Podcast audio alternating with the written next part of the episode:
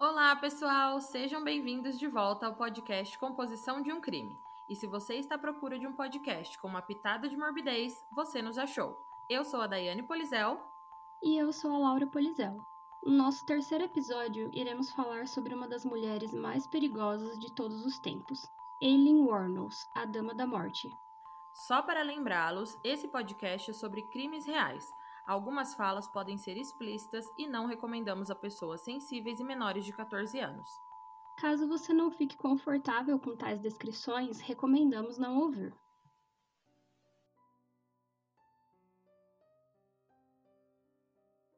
Aileen Carol Pittman nasceu no dia 29 de fevereiro de 1956, em Michigan, nos Estados Unidos.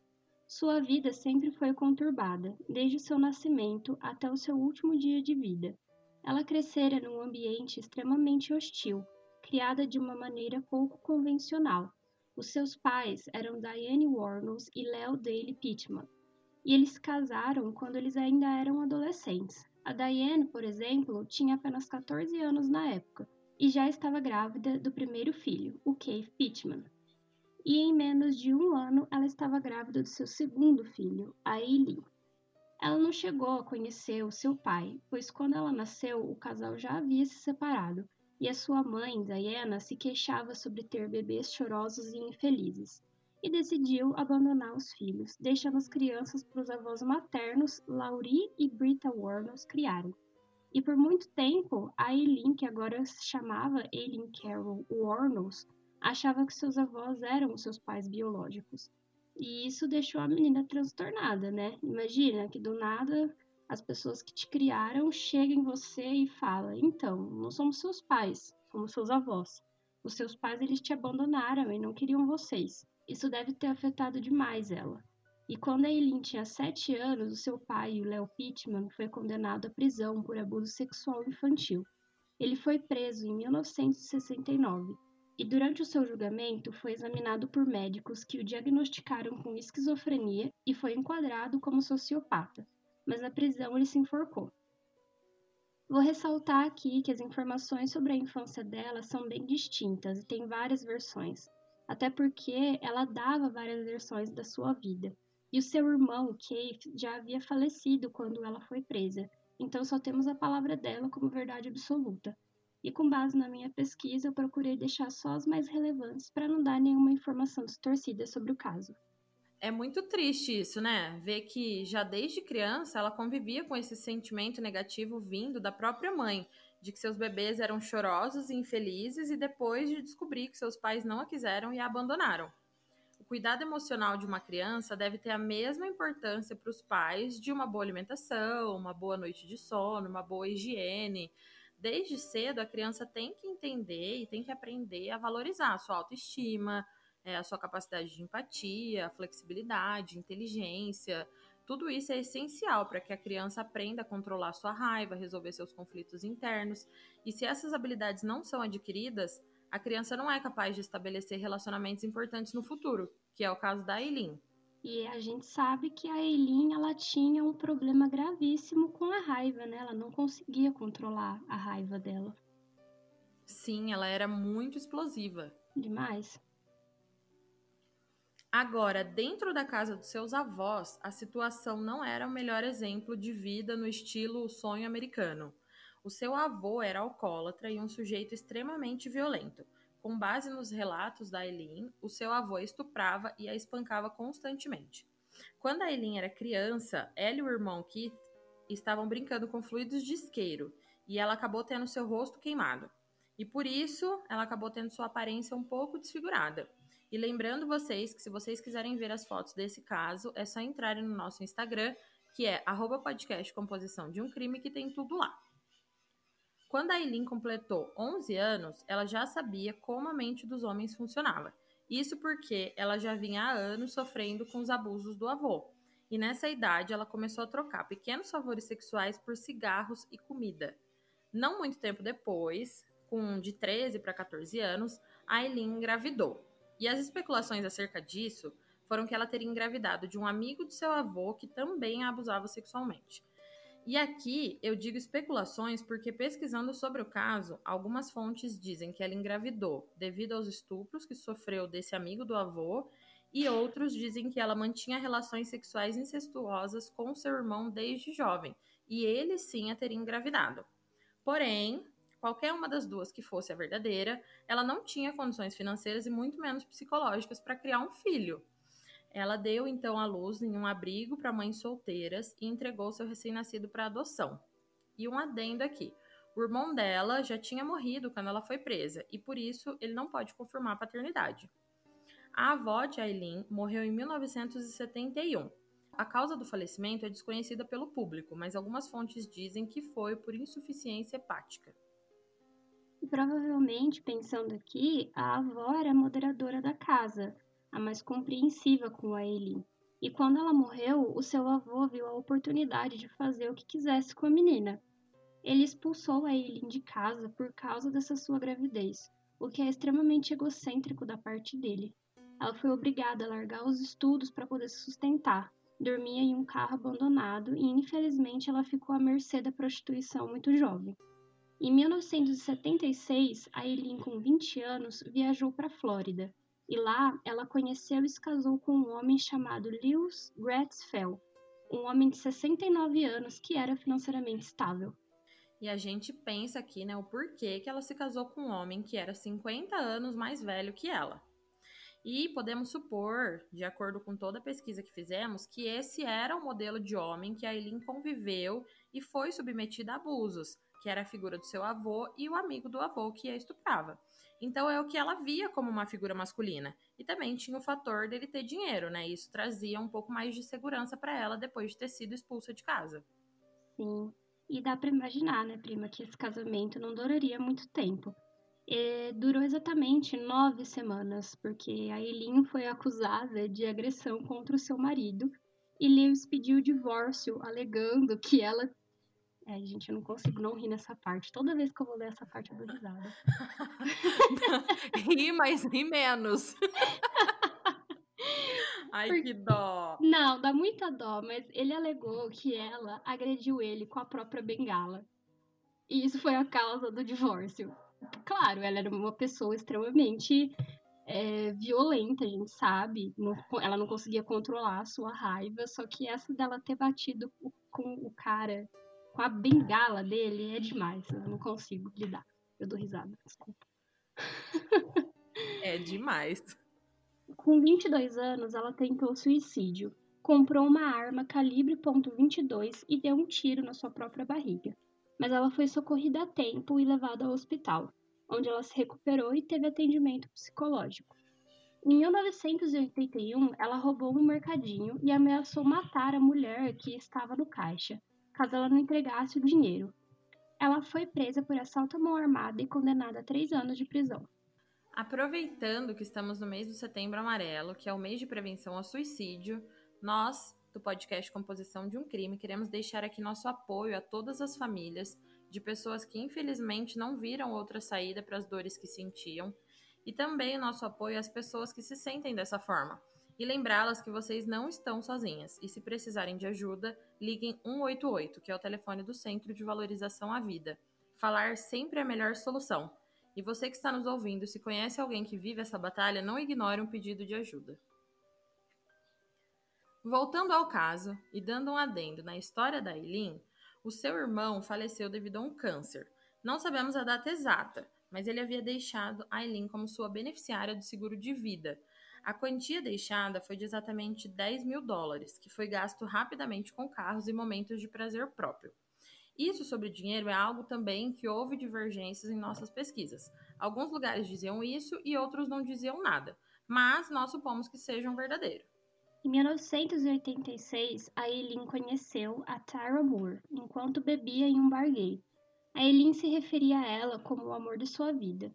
E mesmo após ter encontrado a sua alma gêmea, a Eileen continuou trabalhando como prostituta e fazendo alguns furtos para manter a sua vida independente. Porém, as coisas saíram do controle em novembro de 1989. Richard Mallory tinha 51 anos e era eletricista. Ele foi a primeira vítima de Eileen.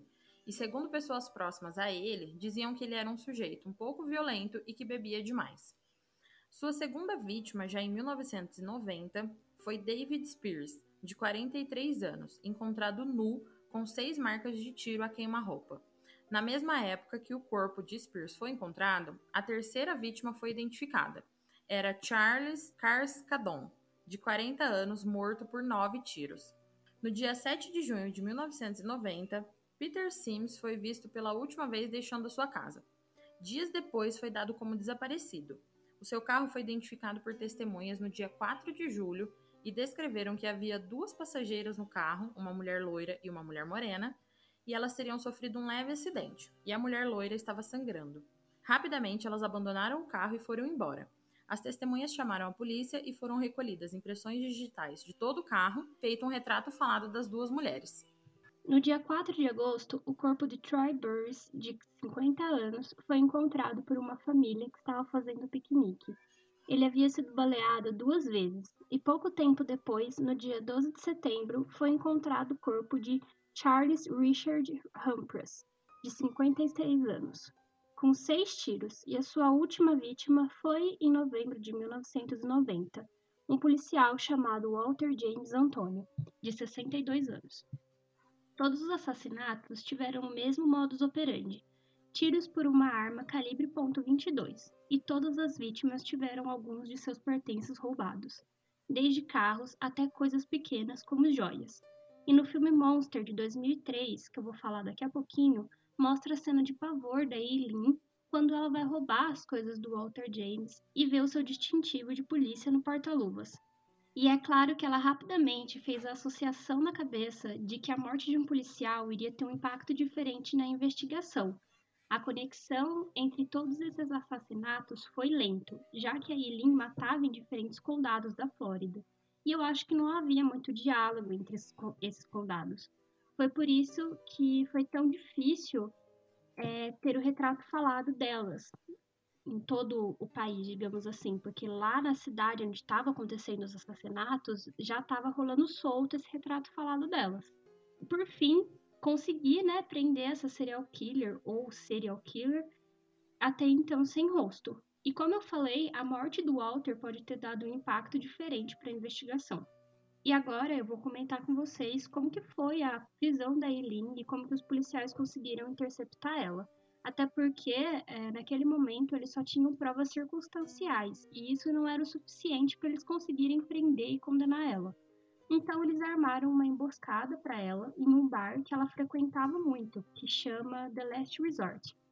Um policial se disfarçou como membro de uma gangue de motoqueiros, foi até ela e jogou dinheiro na mesa, pensando que ela imediatamente ia se entregar à tentação mas ela estava bêbada e chorando muito porque o amor da vida dela tinha abandonado ela. Quando o policial disfarçado viu que a sua tática imbecil, né, não deu certo, porque ele meio que julgou a Eileen só porque colocou dinheiro na mesa, achou que ela já ia se entregar para ele. É, ele começou a conversar com ela enquanto eles estavam jogando sinuca. Ela ficou irritada com ele, provavelmente porque ele devia estar tá fazendo de tudo para provocar. E temendo por sua vida, ele chamou os policiais que estavam disfarçados do lado de fora para prenderem ela. Esse policial, ele aceitou ser entrevistado para fazer um documentário, e o que ele relata são cenas de como foi aterrorizante ficar frente a frente com uma serial killer que odiava homens. Ou seja, não porque ela era uma assassina sanguinária, mas sim porque ela entre aspas, odiava homens, né? Um estereótipo absurdo de que a lésbica raivosa que odeia homens. Tudo isso só porque ela namorava uma mulher e matava só homens. E dando um exemplo rápido aqui, o Jeffrey Dahmer, ele matava só homens também, pelo motivo de que ele não queria assumir a sua homossexualidade e a reprimir de todos os jeitos possíveis. Então não é regra que o homossexual vai matar o gênero oposto, e nesse documentário eles utilizam isso como o argumento base deles foi algo que me deixou bem puta da vida assistindo. E caso alguém queira assistir e passar um pouquinho de nervoso também com tais comentários, tem no YouTube, é só dar uma pesquisada. Até porque a preferência da Eileen de matar homens vinha do pensamento de que todos os seus problemas tinham sido causados por homens, começando lá atrás com seu avô na sua infância, e por conta de tudo que ela passou sendo prostituta. Ela via o sexo masculino como inimigo. A sexualidade dela não tinha nada a ver com a escolha de suas vítimas, né? E voltando para o desfecho sobre a condenação da Eileen, depois que ela foi prendida pela polícia no bar de Last Resort, os policiais conseguiram localizar a Tyria Moore na casa dos seus pais. Então eles foram até lá e disseram que só não a levariam sob custódia se ela cooperasse com a polícia para incriminar a Eileen. Então ela teria que depor contra a mulher que ela amava, coisa que ela aceitou fazer sem problema nenhum. Ela fazia diversas ligações para Eileen da cadeia tentando conseguir uma confissão dela falando que a polícia ia encontrar ela também, queriam prendê-la e que a Eileen tinha que fazer alguma coisa. Em algumas dessas conversas, os policiais responsáveis sobre o caso souberam que a Eileen alugava um armazém com as coisas dela. E para ela não ter que ficar carregando, já que ela e a Tyria eram quase nômades. E eles conseguiram um mandado de busca e descobriram todos os pertences que foram roubados das vítimas. Em janeiro de 1992, a Eileen confessou seis assassinatos, Porém, todos ela disse que foi em legítima defesa. O único que, de certa forma, seria compatível com seu álibi foi o primeiro, Richard Mallory, é, em que sua ficha criminal já constava que ele havia cumprido 10 anos de reclusão por abuso sexual. Quando Aileen foi a julgamento, relatou que matou Mallory e que ele a teria espancado e estuprado, por isso que ela o matou. Testemunho esse que não convenceu o júri, porque ela era a única testemunha de defesa mas diversas pessoas acreditaram na sua inocência, realizando vários protestos nas ruas, chegando até o ponto dessas pessoas que estavam protestando por ela de redigirem uma carta à Suprema Corte da Flórida requerendo um novo julgamento. Mas Aileen foi condenada a homicídio doloso em janeiro de 1992. E, enfurecida com esse veredito, ela gritava: Eu fui estuprada. Espero que vocês sejam estuprados. Eu sou inocente. Aileen negou qualquer envolvimento sobre o desaparecimento de Peter Sims. E como seu corpo nunca foi encontrado, o juiz não pôde condená-la por sete homicídios. No julgamento, a Tyria Moore foi convocada para depor contra a sua amada e negou qualquer envolvimento com os assassinatos, dizendo que tinha medo de Aileen e que só ficava com ela porque temia por sua vida, caso a abandonasse. A deliberação do caso durou apenas 90 minutos, um tempo muito recorde para os Estados Unidos, né? E Aileen Warnos foi declarada culpada por homicídio doloso no dia 27 de janeiro de 1992.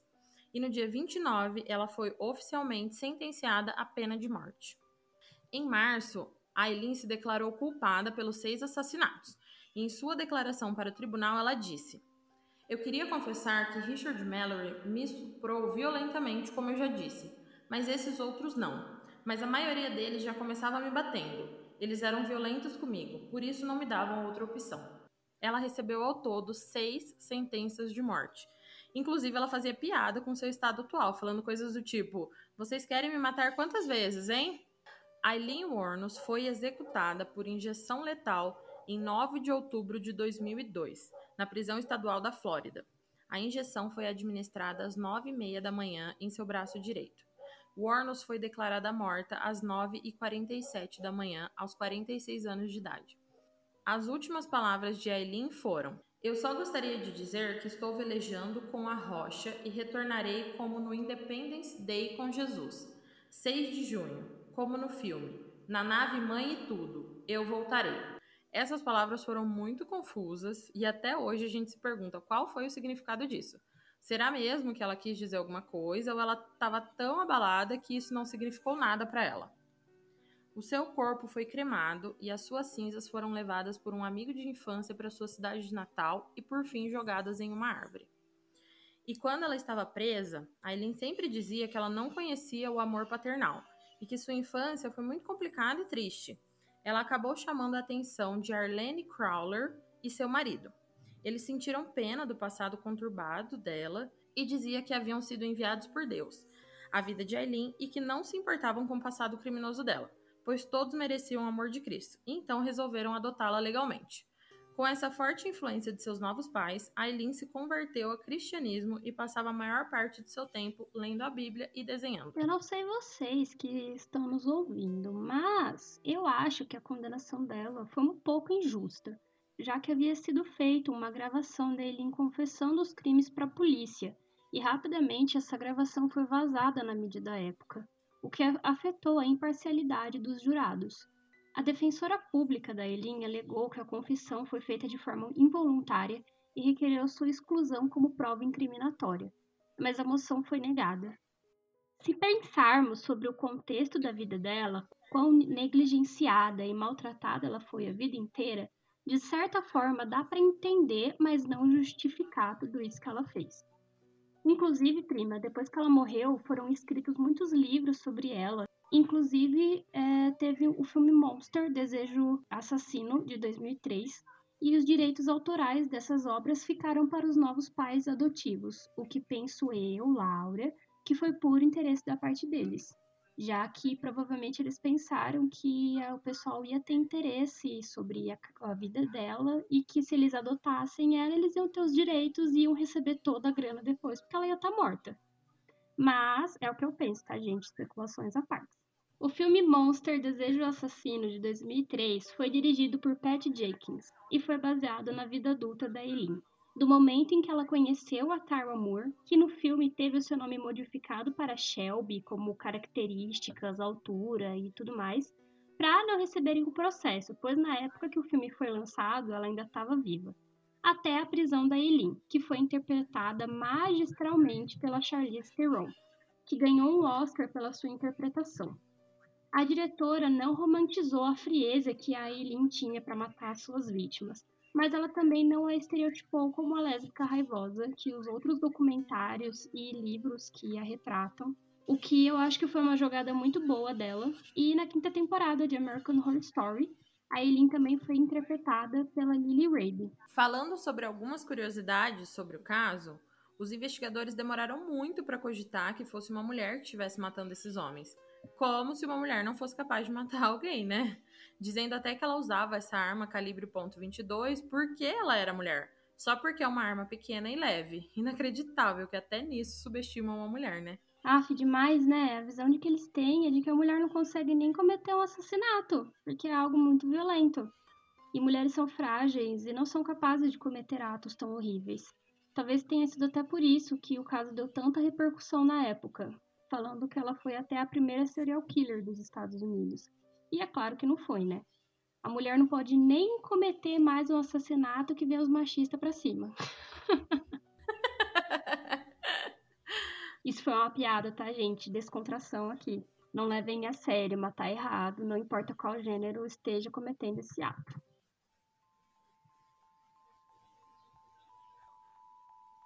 Bom, pessoal, esse foi o episódio de hoje. Esperamos que vocês tenham se traumatizado o suficiente. Contem pra gente quais os crimes que vocês querem ouvir por aqui. Não se esqueçam de nos seguir no Instagram e no Twitter, que é arroba podcast Composição de um Crime, e nos contar o que vocês acharam desse episódio. E se vocês querem ouvir mais episódios sobre mulheres assassinas aqui no nosso podcast. Até o próximo crime!